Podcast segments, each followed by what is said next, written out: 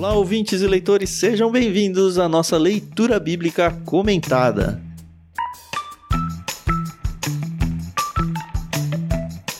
Eu sou o Thiago André Monteiro, arroba Vulgutan, estou aqui com a Carol Simão e um novo convidado, do mesmo jeito que a gente teve na semana passada, dessa vez, João Capucci. Tudo bem, João? E tudo bem, Carol, também, né? Mas vamos deixar o João falar. Oi, tudo bem, então? Tem a Carol também, né, Carol? Pois é, né? Tudo que bem. Isso, isso importantíssima. Tudo bem, gente? Prazer estar aqui com vocês. Uma honra mesmo, viu? É isso aí, pessoal. Hoje a gente vai conversar com o João Capucci. Eu tenho certeza que vai ser um papo muito, muito enriquecedor para vocês, para nós. E a gente só tem a sair ganhando daqui, né? Isso aí. E de onde surgiu o João Capucci, Carol? Quem é ele, né? Onde vive? O que come? Quem é ele? Acho que ele explica daqui a pouco, né? Mas, assim, eu acabei de descobrir que eu já tinha conversado com ele, mas não me lembrava disso, né? ele me desencaminhou das exatas, tá vendo? Olha que coisa. Olha que legal.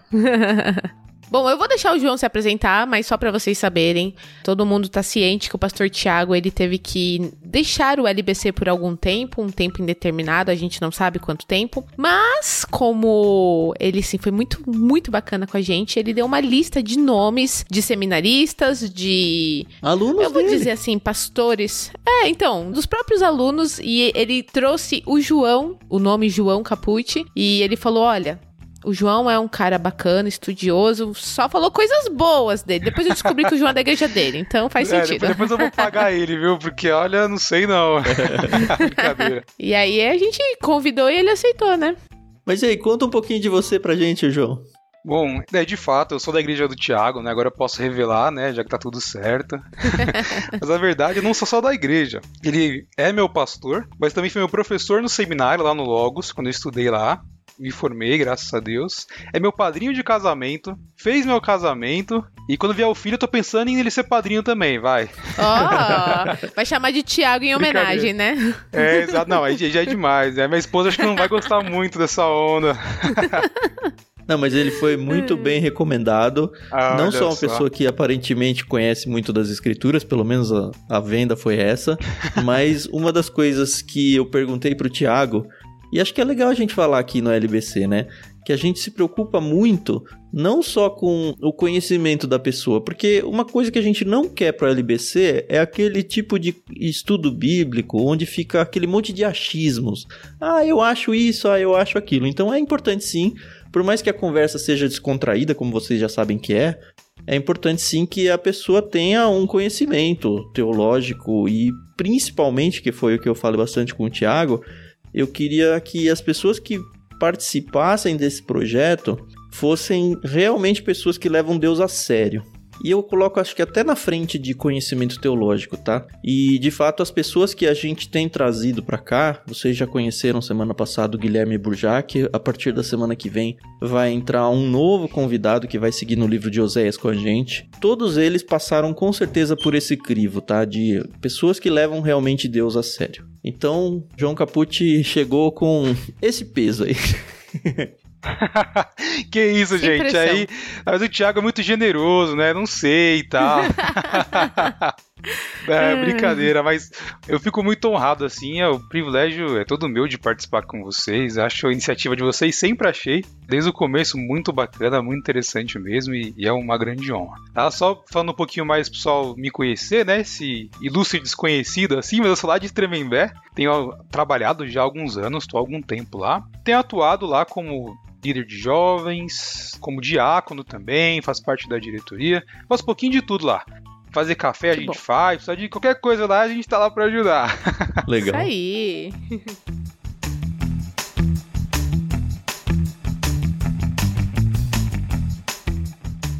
E a gente não falou, né? Tá no título do programa, mas hoje a gente vai lidar com o Salmo 4. A gente tá dentro daquele ato entre livros. A gente já terminou há duas semanas o Evangelho de Lucas. A gente vai começar na semana que vem o profeta Oséias. E a gente tem então Salmo 3, que foi semana passada, e hoje Salmo 4. A gente já combinou o jogo aqui, a gente vai dividir esse texto em três partes. A primeira parte vai ser lido pela Carol, que é só o primeiro versículo. O segundo trecho até o versículo 5 vai ser do João. E do 6 até o 8, é um salmo bem curtinho também, eu que vou fazer a leitura. Lembrando que a gente sempre gosta de agradecer à editora Mundo Cristão por ter nos cedido a NVT, que é a tradução bíblica que a gente usa dentro desse projeto.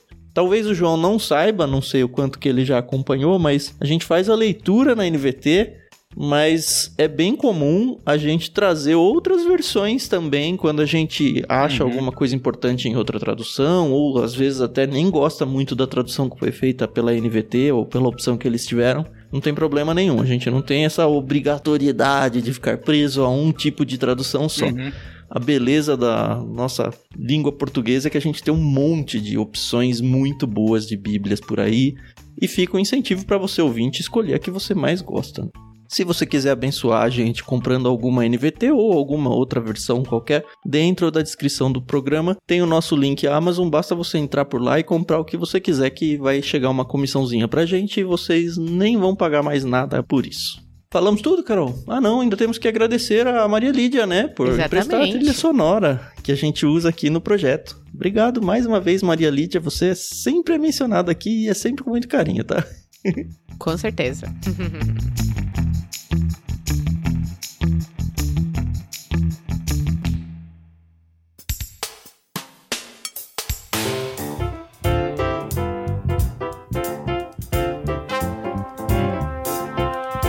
vamos lá, sem mais delongas, vamos começar a leitura. Salmos 4, eu vou ler apenas o versículo 1 e aí a gente vai comentar. Então vamos lá.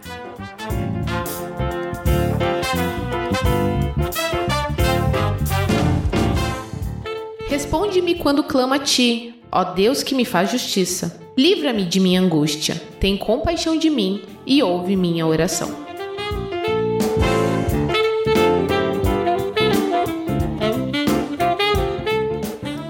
Vale lembrar que esse salmo, assim como o da semana passada, tem um título, né? Ah, é Exato. É o título dele é Ao Regente do Coral, Salmo de Davi, para ser acompanhado com instrumentos de cordas. A gente tem claramente aqui um salmo de Davi de novo. Acho uhum. que todos, né? A gente praticamente fechou que o Salmo 1 e 2 é de Davi. O Salmo 3 tem isso declarado no seu título. E pela primeira vez aparece uma referência direta a instrumentos musicais, né? A gente já mencionou várias vezes que salmos são cantados, né? Eles são melodias, são poemas para serem cantados. E aqui tem até algumas instruções para quem vai executar essa melodia. Carol, que é super erudita aí, deve falar alguma coisa disso, né? O que faz super sentido, né? Porque Davi era um musicista, né? Exato. E compositor. Então faz todo sentido quando ele compunha que ele deixasse instruções, né? Porque uhum. afinal de contas, quando você vê uma, uma partitura de Beethoven, por exemplo, tem lá algumas instruções para os músicos para fazer tudo bonitinho do jeito que o autor da canção pensou, né? Então, uhum. Faz total sentido. Não ia uhum. ser legal se a melodia dos salmos tivesse sido preservada de alguma forma também? Ah, seria. Seria bastante interessante, né? E é interessante o que a Carol falou, lembrar que Davi, de fato, era um instrumentista de instrumentos de corda. É verdade. E é justamente essa notação, esse comentário que, que é deixado aqui no, no subtítulo, né? Tocava uhum. harpa e tal, lira, e enfim, bem interessante. É verdade.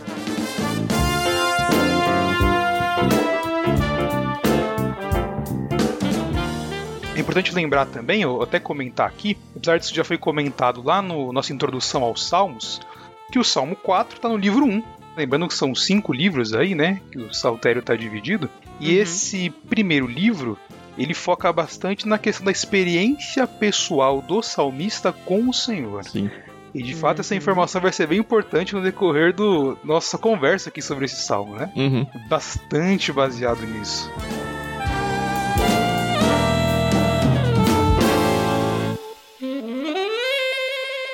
Eu acho que vale falar uma outra coisa, né? Da mesma forma que a gente teve o Salmo 1 e 2 muito ligados entre si, isso ficou bem claro nos dois que a gente gravou. O Salmo 3 e o Salmo 4 aparentemente também têm essa ligação muito forte, não só temática, como vai ficar bem claro, mas vi em vários lugares dizendo que o Salmo 3 é como se fosse uma canção matutina e o Salmo 4 uma canção vespertina. Então você fala uhum. sobre amanhã, né? No 3 e nesse 4 vai aparecer ao longo do texto aqui alguma coisa sobre o fim do dia. E acho que se complementam em assunto muito bem. Perfeito. eu vi, a maioria dos autores vão por essa linha mesmo, mas eu encontrei até um autor, pra gente ampliar nossa reflexão, que fala até que esse salmo pode ter sido composto na época em que Davi estava sendo perseguido por Saul. Por Saul? Por Saul. Embora junto com o Tan eu prefira a linha de que de fato existem muitas similaridades, até estruturais, Sim. entre o Salmo 3 e o Salmo 4, né? Uhum. Mas também existe essa outra linha aí. E ainda mais focando especialmente quando o salmista pergunta até quando, Senhor? É. a ideia de que seria uma, uma adversidade bastante longa Sim. e combinaria com a perseguição que Davi sofreu de Saul. É, a impressão que dá é que no 3 ele tá saindo, né, em fuga do Absalão. E no 4 ele já tá um tempinho aí afastado. e não passa, né, essa aflição dele. Na parte de similaridade estética, a gente tem oito versos divididos de dois em dois no Salmo 3. E de novo aparece aqui quase que com estrofes muito próximas nos temas, né? Uhum. Uhum. Apesar de que a gente não tá fazendo a leitura de dois em dois, né? A gente pegou mais pela é temática é maior, mas poderia. Tanto que os interlúdios que aparecem poderia. aqui, aquele tal do Selah, que a gente já falou no episódio passado também, uhum. ele vai uhum. aparecer aí de dois em dois, a menos do último dois ali que ele junta, né? Perfeito.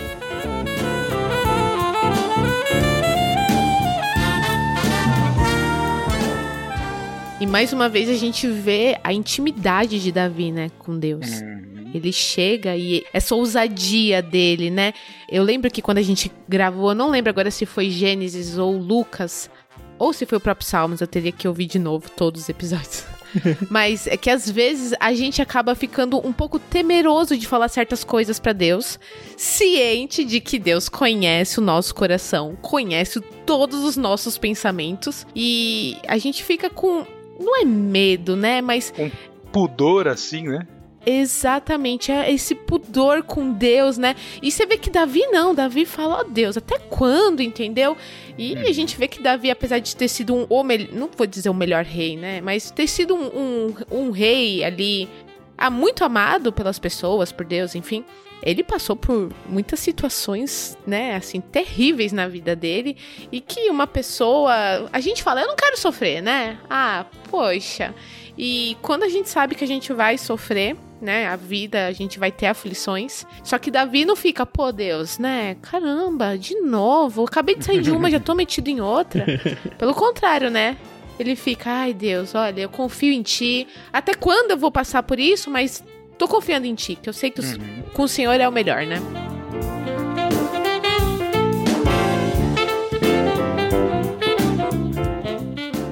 Isso que você falou, Carol, me lembra muito aquele texto do próprio Senhor Jesus, antes da crucificação, né? Ali, a oração dele eu acho muito honesta. Senhor, aparta de mim esse cálice. Mas se não for possível, uhum. Senhor, seja feita a sua vontade, não a minha. Uhum.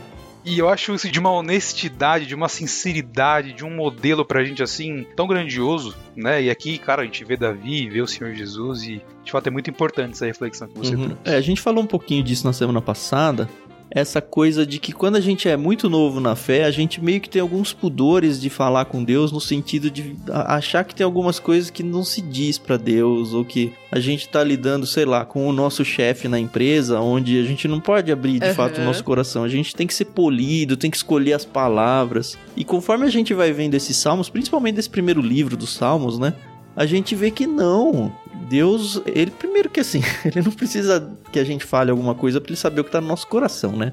Já sabe. Exato. A questão é que a gente tem que ter liberalidade suficiente para falar com Deus até das coisas que num certo sentido são pecaminosas, sabe? Que nossa mente tá propensa a pensar de uma forma errada, mas Deus entende que a gente precisa conversar sobre aquele assunto. E Davi mostra isso muito claramente.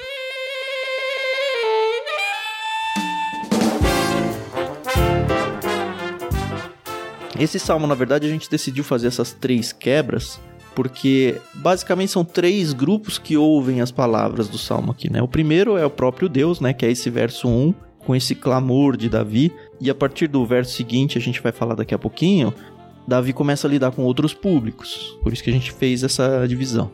Sim, outra divisão possível seria dividir com base nos próprios interlúdios. Sim, né? sim. De repente, em termos de clamor, de resposta ao clamor em esperança e prática. Uhum. da esperança, né? De repente seria uma outra possibilidade de, de divisão. É interessante se algum dia você for pregar sobre isso, você tem várias opções para escolher, né? Verdade. É verdade. Inclusive, vi é. alguns comentários que separam a segunda parte. Eu não concordei com elas, mas acho que vale mencionar. Separam a segunda parte em duas: o verso 2 e 3, e a partir do 4, outros fazem a divisão no 5 ainda, falando com públicos diferentes. Mas eu acho que não faz muito sentido pelo é... todo, não. Mas tem gente que defende isso também.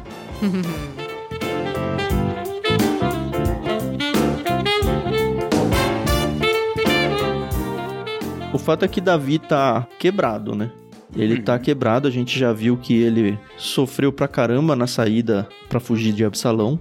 A gente já explicou também no episódio passado o que levou com que Deus deixasse e fizesse até isso acontecer na vida do próprio Davi, como uma resposta aos pecados dele em relação ao caso com Batseba e tudo também, já tá bem explicadinho no episódio anterior. Mas uhum. o Davi tá sofrendo, né? E a impressão é que ele tá poxa Deus, já deu, né? é meio nisso, né? já deu. Mas ele não desiste de Deus, né? Ele só fala, ó, eu tô muito angustiado. Parece que o senhor não tá ouvindo a minha oração. Por favor, ouve a minha oração. E aí dá para pensar em quantas e quantas vezes a gente já viveu situações desse jeito, né?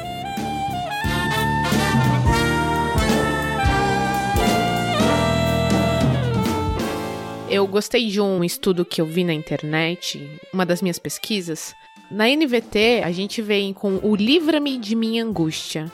Mas eu fui em outras versões, como a NVI, por exemplo, e é Dá-me alívio da minha angústia. Eu não sou estudiosa de grego nem hebraico, mas nesse estudo que eu peguei, que eu para estudar, falava mais ou menos que a palavra angústia ela é traduzida do termo hebraico que se refere a uma situação em, em que uma pessoa está encurralada, uhum. tá ali numa situação muito apertada, né? Difícil. E contrasta com a palavra alívio, na versão NVI a gente vê alívio, que traduz também, é uma tradução do termo hebraico para um lugar espaçoso, né? Então, se você parar para pensar, né, é isso mesmo, né? Deus me tira aqui, né, dessa situação onde eu tô uhum. encurralada, né? Eu tô apertada aqui, meu coração tá apertado e me põe num lugar uhum. espaçoso, né? Me põe uhum. ali na tranquilidade, né? É muito interessante. É a questão da tradução que a gente acaba perdendo essas nuances, né? É, se eu for para ao meio da revista atualizada, por exemplo, onde ela tem uma preocupação maior com traduzir palavra por palavra, essa dança de palavras, de contrastes aí que a Carol falou, demonstra um pouco melhor. Ó. Ele fala lá: Responde-me quando clamo, ó Deus da minha justiça. Na angústia me tens aliviado. Esse angústia com alívio aí em contraposição aí, né? Uhum. Encontrei também nos meus estudos até pessoas falando que esse me tens aliviado é como se, talvez um Davi aí um pouco mais otimista, né? Sim. Olha, senhor, me livra. Me livra como o senhor já tem me aliviado, Isso. já tem me livrado de outras situações. O que mostra também a dificuldade que deve ser traduzir uma Bíblia, né? Porque toda Nossa. hora você tem que tomar uma decisão e se você vai para um lado, você perde o outro, esse que é um problema. E é uma responsabilidade que eu, de fato eu não quero pra minha vida nunca, viu? eu acho que eu vou me sentir mais mal do que bem. Essa é a diferença entre um tradutor medíocre e um bom tradutor, né? Um tradutor que se preocupa em realmente pesquisar a língua original Uhum. E ver essas Não, mas nem é isso. Né? Às vezes é ambíguo no original e você tem que fazer uma decisão. Ah, tá. É. Eu acho que a minha tradução teria mais nota de rodapé do que texto. Ia ser isso, ó, pessoal, mas pode ser esse outro aqui também. Ó, mas pode ser esse outro aqui também. É verdade. É de fato, é uma tarefa bastante ingrata, de alguma forma, porque não importa qual caminho você escolha, sempre terá um outro caminho possível para ser seguido, né? Não vai ter jeito. Ah, mas é ingrato, mas deve ser mais grato do que ingrato para quem consegue legal, chegar no né? fim, né? Uhum. Exatamente. São os ônus e o bônus.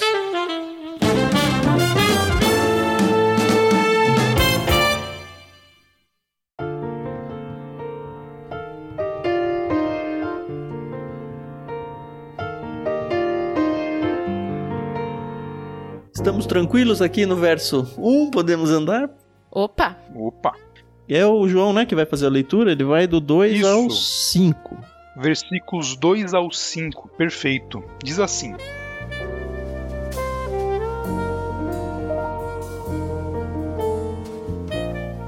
Até quando vocês jogarão minha reputação na lama? Até quando farão acusações infundadas e continuarão a mentir? Estejam certos disso. O Senhor separa o fiel para si. O Senhor responderá quando eu clamar a ele. Não pequem ao permitir que a ira os controle. Reflitam durante a noite e permaneçam em silêncio. Ofereçam os sacrifícios exigidos e confiem no Senhor.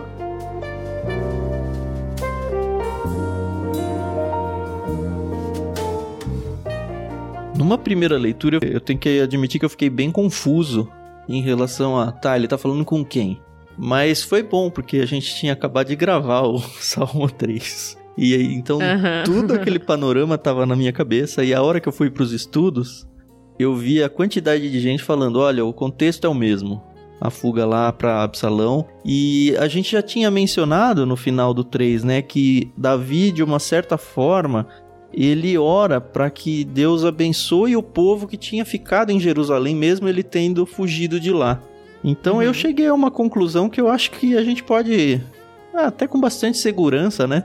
Entender que ele está falando sim com as pessoas que estão lá. Porque imagina, o Absalão tá fazendo a cabeça de todo mundo lá. Uhum. De todo mundo.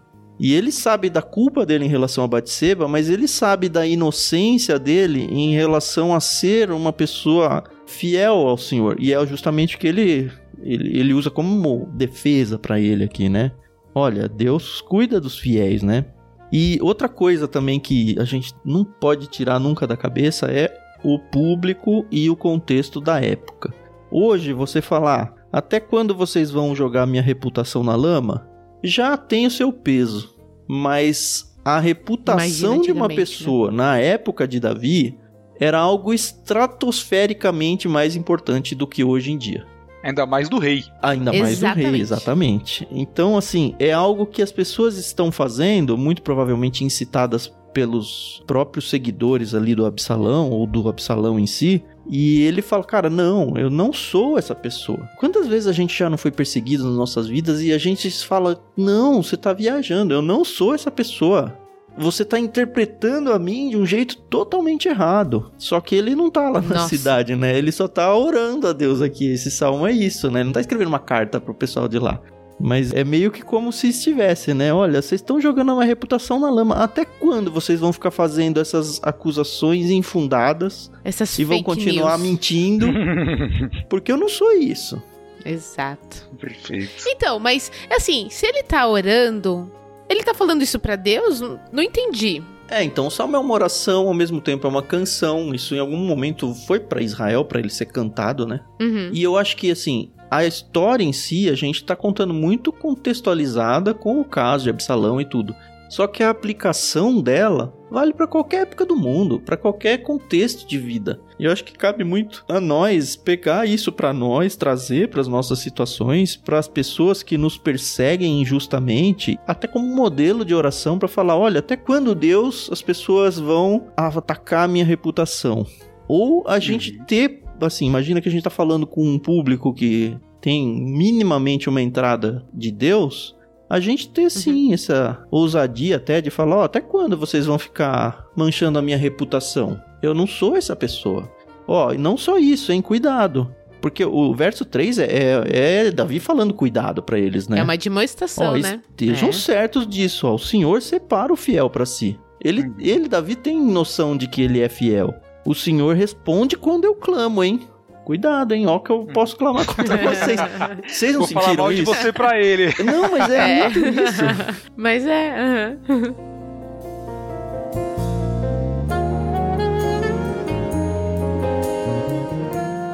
Pegando um gancho nisso que a Carol falou, de fato, o livro de Salmo do Saltério ele pode ser interpretado como orações do povo, mas lembrando um pouco do subtítulo, é um regente do coral, é um poema para ser acompanhado por instrumentos de corda, nos faz perceber que ali também tem uma intencionalidade, uma beleza artística que às vezes uhum. pode fugir um pouco da nossa percepção. Então eu vejo esse trecho aqui como se ele chamasse as pessoas, seus acusadores, meio que para um, um diálogo e esse enfrentamento, né? Até um arrependimento, né? Uma exortação. Exato, e, e é até interessante aqui, eu vejo, por exemplo, nessa tradução da NVT, até um paralelismo, né? No versículo 2: Até quando vocês jogarão minha reputação na lama? Até quando farão acusações infundadas e continuarão a mentir? Parece que a parte B do verso ela explica o que vem antes. Como é que as pessoas têm jogado minha reputação na lama? Fazendo acusações infundadas e mentindo. Uhum. É verdade. Então, existe uhum. uma intencionalidade, uma beleza artística aqui nos Salmos, que, claro, é uma oração, mas também há algo ali extremamente proposital, extremamente pensado, né, de alguma forma. Uhum. É. De novo, indo contra a NVT, tá? No verso 2 diz: Até quando vocês jogarão minha reputação na lama? É uma quase interpretação do texto. Literalmente uhum. é: Até quando tornareis a minha glória em vexame? O que dá um contraste muito maior aí, glória com vexame, do que simplesmente traduzir a ideia. Eu prefiro, eu sempre prefiro para textos de poesia onde eu assim, as palavras elas têm um peso, não só o peso do significado, mas o peso na, na estrutura textual muito grande. É muito diferente de um texto narrativo, por exemplo. Então, eu normalmente tendo aí para textos mais literais, por mais que o texto fique mais duro de ser interpretado, sabe? Poesia é dura para ser lida. Você não lê poesia sim, sim. como você lê um livro de histórias. É um negócio pra você parar e falar, opa, pera, não entendi aí você lê de uhum. novo uhum. e aí você entende os contrastes, você sombras e luzes. Ah, olha que bonito. Quando você vai para um texto mais interpretado, você fatalmente perde isso. É aquele paradoxo das traduções, né? É, ele não tem como. Ele tem que fazer uma escolha, né? Perfeito, perfeito. Mas de fato, em casos de literaturas de sabedoria uhum. ou poesias, de fato, as escolhas das palavras são muito bem pensadas, né? Uhum. Então essas traduções mais literais nos ajudam a entender um pouco mais essa força que o próprio salmista quis dar. Sim. E acho que a própria tradução para a língua portuguesa a gente já perde demais. Ah, é, tem jeito. Porque muitas vezes no hebraico, por exemplo, tem rimas de palavras e a rima dele não é parecida com a gente, né? No sentido de terminar ão com ão, ar com ar. Uhum. Mas é sim, sim. sonoridade, muitas sílabas parecidas no meio das palavras, sabe? Coisa que, mesmo que eu seja super literal na tradução, eu vou perder, só porque eu mudei de língua. Uhum. Ou só porque leu e não cantou com instrumento de cordas. Isso, não cantei na entonação verdade. correta. É verdade. verdade.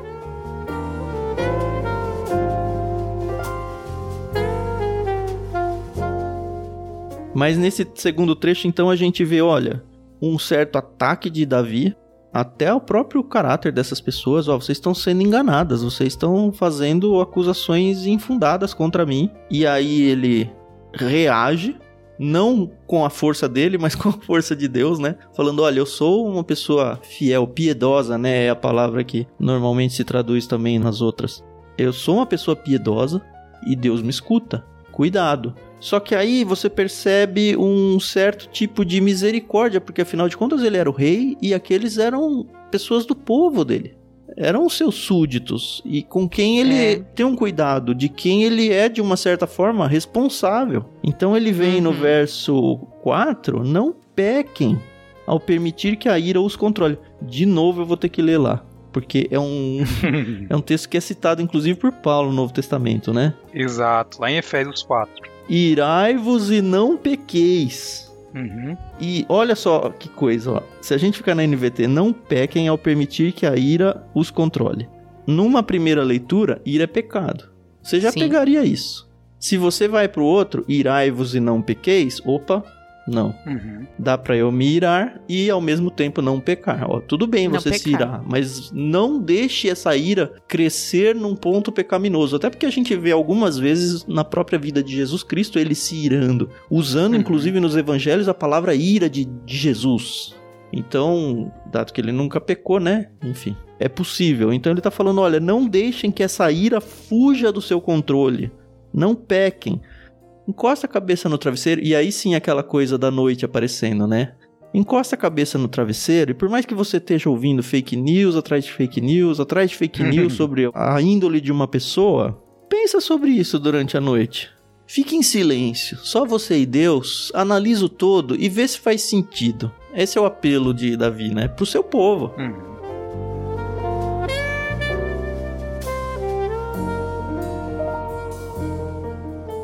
Sabe, Tan, que de fato encontrei muitos comentaristas, né, estudando esse texto, que de fato afirmam que parece que Davi está se voltando para esses acusadores dentro dessa palavra mais terna, parece, uhum. né?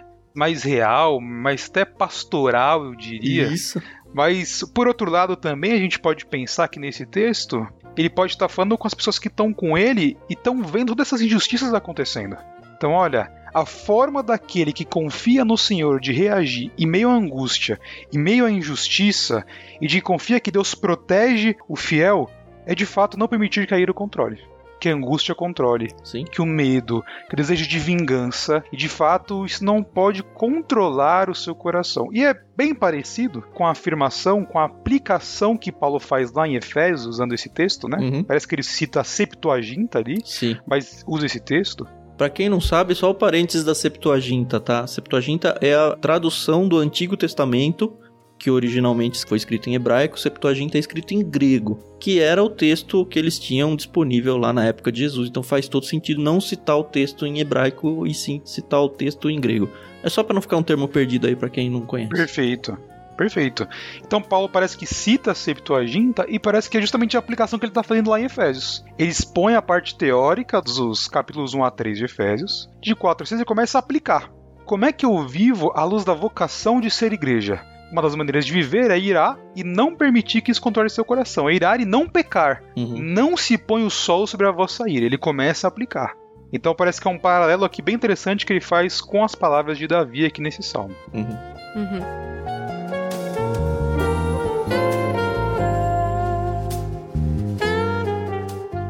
E é bonito, né? Que aí ele termina falando, ó, e vamos fazer as coisas direito. Oferece aí o que vocês têm que oferecer e confiem no Senhor, né? Uhum. É dessa forma que vocês têm que agir. E olha só, de novo, o paralelo de textos, Carol. Aqui no 5, na NVT, é. ofereçam os sacrifícios exigidos e confiem no Senhor. Passa esse ar de, de reconciliação com Deus aí, até nas ofertas, né? No, sim. Nos sacrifícios. Sim, sim. Mas no outro diz: olha o contraste com o que foi dito. Ofereçam sacrifícios de justiça e confiem é. no Senhor. Só que eles estão sendo injustos. Injusto. Então eles exato. precisam abandonar essa injustiça uhum. e trazer os sacrifícios de justiça. Só uma pessoa justa. Lembra quem que foi considerado justo aqui? Quem que foi? Falou, olha, eu sou justo. Ele não usou essa palavra, né? Mas eu sou piedoso, eu sou fiel. A justiça não está com vocês, vocês estão sendo injustos. Nesse Sim, assunto, eu, Davi, é. estou sendo justo. Então vocês precisam deitar a cabeça no travesseiro de acordo com a NVT, permaneçam em silêncio, de acordo com a Almeida, sosseguem, sossegai, deitem, né? Consultai no travesseiro o coração, e aí o coração nesse sentido de todo ser humano aí, né, a mente, com emoções, com tudo, e sosseguem, porque quando vocês realmente consultarem o coração da maneira correta, com Deus esquadrinhando o seu coração, você vai ser capaz de sossegar. A partir daí, você vai estar apto a fazer um sacrifício de justiça. Isso para mim me lembra muito, por exemplo, aquela exortação de fala, olha, não adianta nada você não resolver as suas querelas com Deus e você vir ofertar. Primeiro vai lá resolver o problema com o seu irmão Isso. e aí depois você depois vai você estar vem, né? apto para vir ofertar ao Senhor. Isso do Novo Testamento, é, é isso que está acontecendo aqui. É, hum. é, interessante porque não é uma coisa vazia, né? Não é só simplesmente, ó, vai ali no culto de domingo, ah, você tem que ir pra igreja, vai pra igreja, né? Não, ó, ao teu coração, medita, né? Uhum. Eu acho engraçado que tem muitas pessoas que falam assim, mas o que, que é examinar? A gente usa esse termo na Santa Ceia, né? Examine-se, uhum. pois, o homem a si mesmo, né? E aí o pessoal fica assim, tá, mas o que é, que é esse examinar? Eu tenho que olhar aqui dentro pra mim e, e ver como Fazer é que eu tô? um check-up, é, né? entendeu? é, então faz aí, passa um raio-x, ah, eu pequei aqui, segunda, terça, não, na quinta tá tudo bem.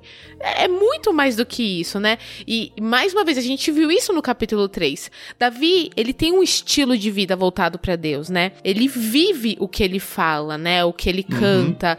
Então, para ele é muito muito. É forte esse negócio, né? Pô, façam as coisas direito, vocês precisam, entendeu? Se eu que tô vivendo. Ele não fala isso, tá bom, gente? É uma uhum. interpretação minha aqui. Se eu que vivo certinho, né, entre aspas aqui, louvando a Deus e, e ainda peco, né, ainda cometa aí várias atrocidades. Imagina vocês que estão se irando aí e estão acreditando numas uhum. tolices e não estão se examinando, sabe? Então, eu acho até bem paterno da parte dele. Sim. Ele tá ensinando os filhos, né? Ó, cuidado. E o fiel da balança não é o próprio Davi, né? O Davi tá falando: olha como eu sou justo. Ele tá falando isso no começo.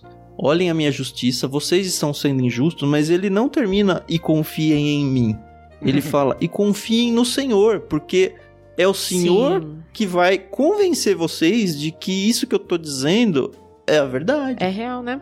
Não Exatamente. sou eu. Vocês vão lá, deitem a sua cabeça no travesseiro, reflitam, usem o seu coração diante do Senhor, fiquem prontos para oferecer sacrifício e confiem no Senhor.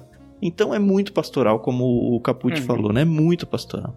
Pois é. E ele podia usar isso, né, para falar assim: não, não, não, eu que tô falando. tá Porque ele era Sou o rei, eu. né? Por mais que esteja fugido, Exato. o Absalão, sei lá, dominou ali, mas todo mundo sabia que ele era o, o escolhido de Deus. Uhum. Exato.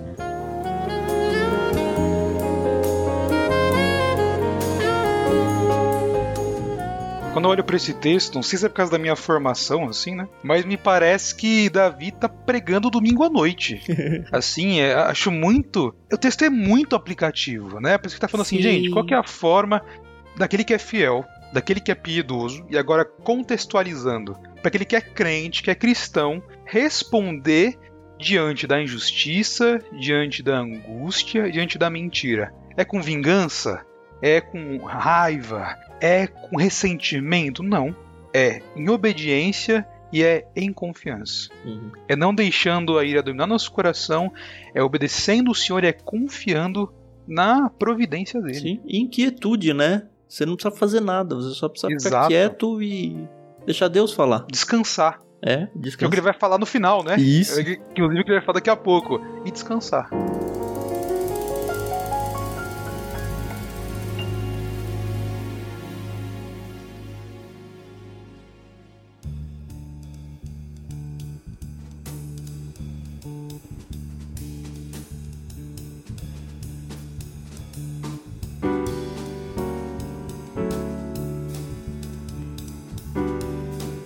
Aliás, acho que dá pra gente fazer a leitura do final, né? Do 6 ao 8. É a minha vez, né? Uhum. Sim. Então vamos lá, a partir do verso 6.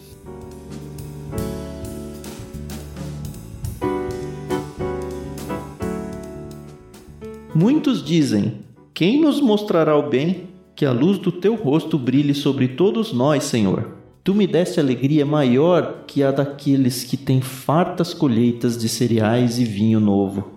Em paz me deitarei e dormirei, pois somente tu, Senhor, me guardas em segurança.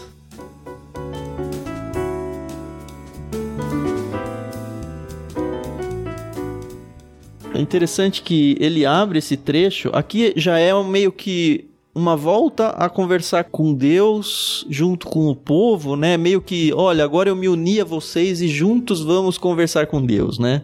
E esse muitos dizem: quem nos mostrará o bem? Tá, como é que eu sei o que, que é certo e o que é errado? Uhum. É Deus, sabe? É Deus aqui, que a luz de teu rosto brilhe sobre nós, Senhor. É a resposta. Olha, é, é só do Senhor que vem a verdade, não é de mim. É só do Senhor. É interessante que parece que essa fala de Davi reproduz, talvez, pensando ele aqui fugindo de Absalão, a pergunta que os seus apoiadores faziam para ele: olha, a gente tá perdido. Uhum. Quem é que vai mostrar o bem? Como é que a gente vai sair dessa? Sim. E a resposta dele é: Senhor, que a luz do teu rosto brilhe sobre nós. É, é uma, uma, imagem assim da busca e do pedido do favor e da bondade do Senhor sobre eles, né? Que se a gente for olhar lá no Antigo Testamento, ela aparece lá em Números 6, versículos 24 a 26, lá quando Deus fala para Moisés: Ó, fala para Arão, é assim que vocês vão abençoar o povo de Israel. Que o Senhor brilhe sobre vocês, o Senhor te guarde, o Senhor isso, o Senhor aquilo. Então, me parece assim muito implicitamente que Davi está falando, olha, aquele que é fiel, aquele que confia no Senhor, aquele que aguarda e uh, espera a sua bondade e conta com ela, vai ser abençoado ou vai ter as bênçãos pactuais de Deus com o seu povo. Eu quero dizer com isso. Parece que Davi está lembrando daquilo que está na Torá, daquilo que está lá em Números, daquilo que está lá em Levítico, falando: olha, o fiel, aquele que é obediente, ele é abençoado pelo Senhor. Ele tem as bênçãos pactuais daquele acordo feito entre Deus e o seu povo. Se vocês forem fiéis, se vocês confiarem em mim, vocês amarem o próximo, vocês isso, vocês aquilo, então vocês serão abençoados. Uhum. Então parece que Davi, assim, muito implicitamente, está fazendo um eco a essa realidade, assim, quando cita meio que de longe, assim, esse texto.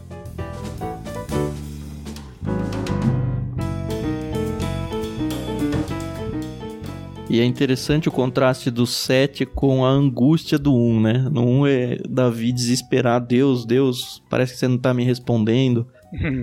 ele fugido, ele não tá com grandes, sei lá, colheitas e nada. Ele, sei lá, tá comendo o que tem ali. No entanto, ele consegue, ó, tu me deste alegria maior que a daqueles que têm fartas colheitas de cereais e vinho novo. Ele tá numa situação de restrição de bebidas e comidas, com certeza. Uhum. Mas Deus revigorou ele de tal forma e nos revigora, né? Quando a gente tá sendo difamado, perseguido, ainda assim a gente pode olhar para cima, olhar para o nosso Deus e falar: olha, apesar de tudo isso, a minha alegria é maior do que um rico. Eu uhum. tenho muito mais do que eu preciso ter. Por quê? Porque o Senhor é comigo.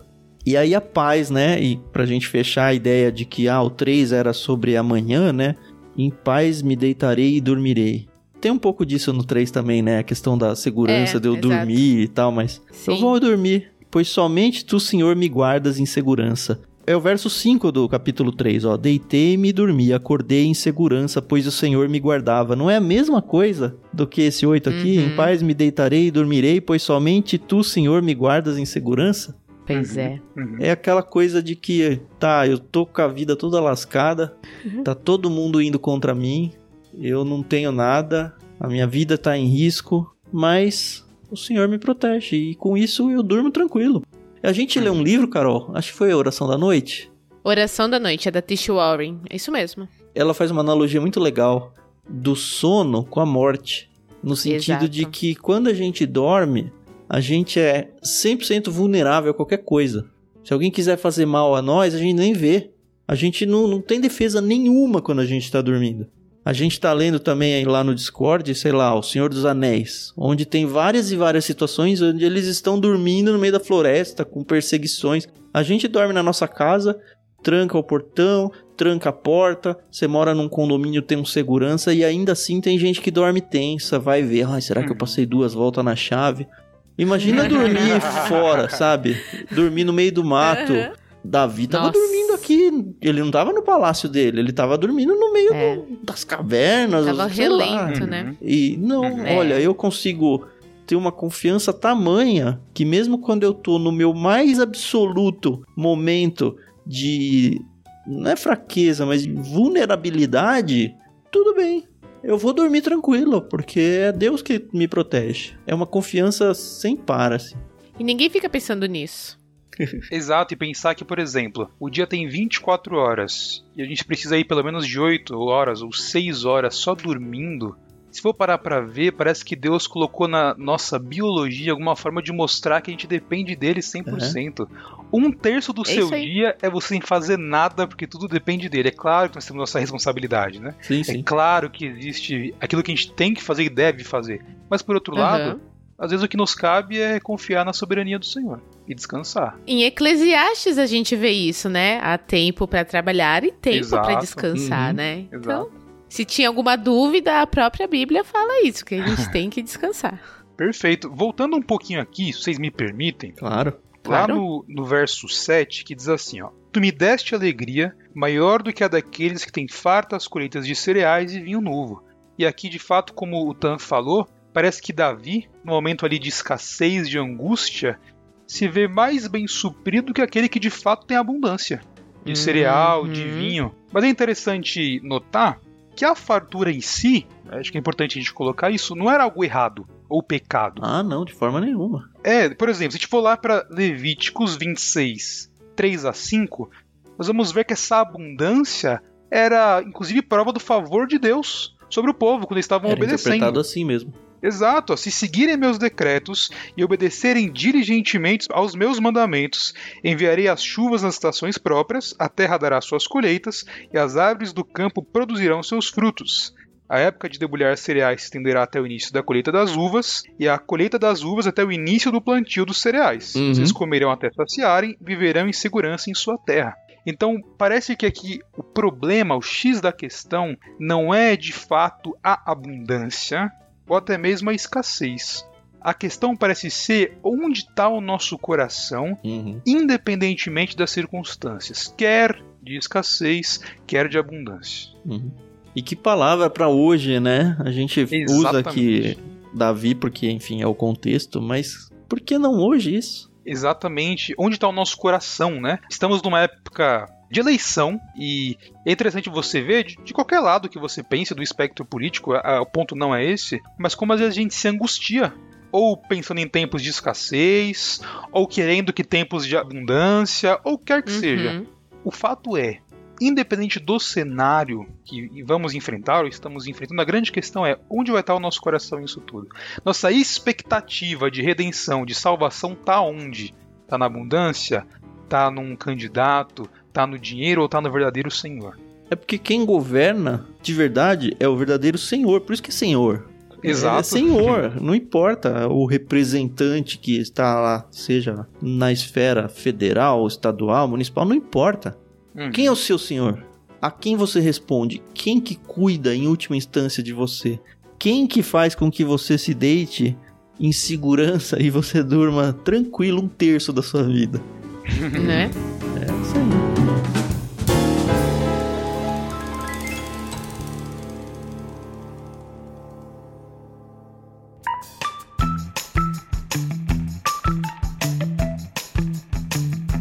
Bem, eu tô satisfeito. Vocês têm mais alguma consideração ao Salmo 4 ou não? Eu tô bem tranquila, tô muito feliz também. Eu também tô bem tranquilo.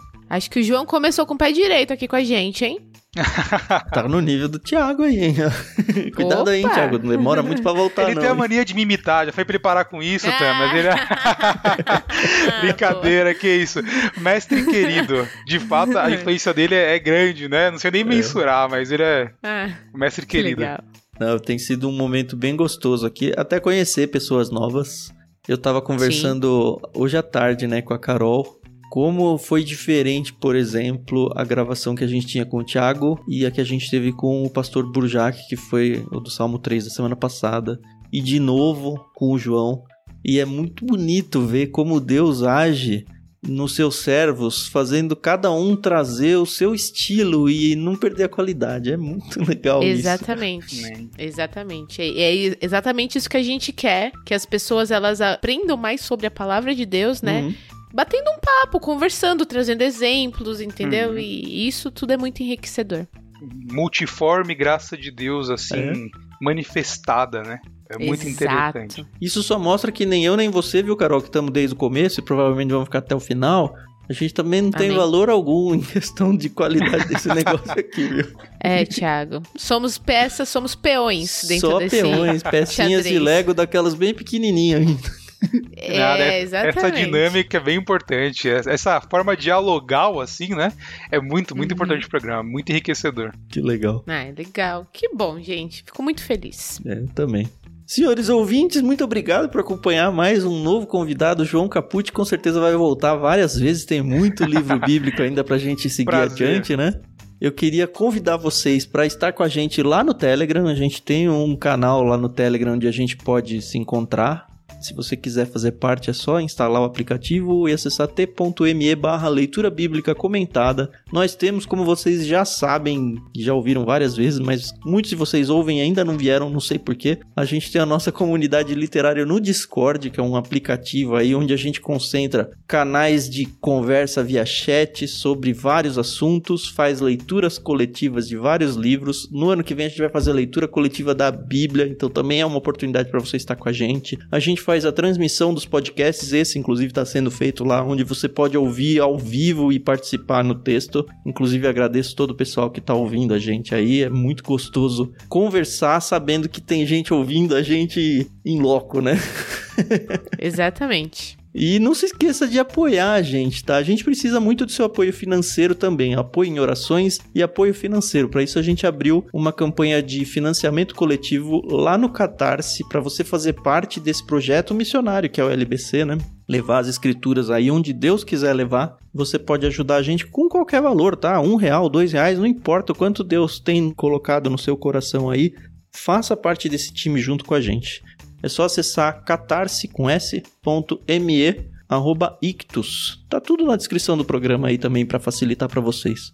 E de novo, Agradeço o Caput, agradeço a Carol e agradeço vocês ouvintes não só por estarem ouvindo, mas pela certeza de que vocês vão passar esse projeto adiante. A gente teve um hiato aí entre o livro de Lucas e o próximo que é o livro de Oséias, a gente vai começar na semana que vem, com mais dois salmos. Então nós já temos gravados aí quatro salmos, falta bem pouco agora, né, Carol? 150, oh. faltam 146, é isso?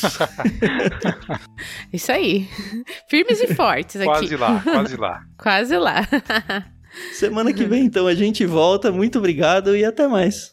É isso aí, pessoal. agradeço demais a paciência, a audiência de vocês. Vocês são fantásticos. Muito obrigada, João. Muito obrigada, Tan. E até semana que vem. Até mais. Aliás, João, antes de você se despedir, Deixa o, o, arroba seu aí para as pessoas que gostaram de você poderem te acompanhar. Não sei se você é avesso ou é adepto às redes sociais. Cara, eu não sou avesso, mas como eu vi lá no seu Instagram, eu sou influenciador analógico, totalmente, assim, sabe? Eu, eu, sou muito da conversa e tal, mas redes sociais eu sou uma negação, assim, sempre fui.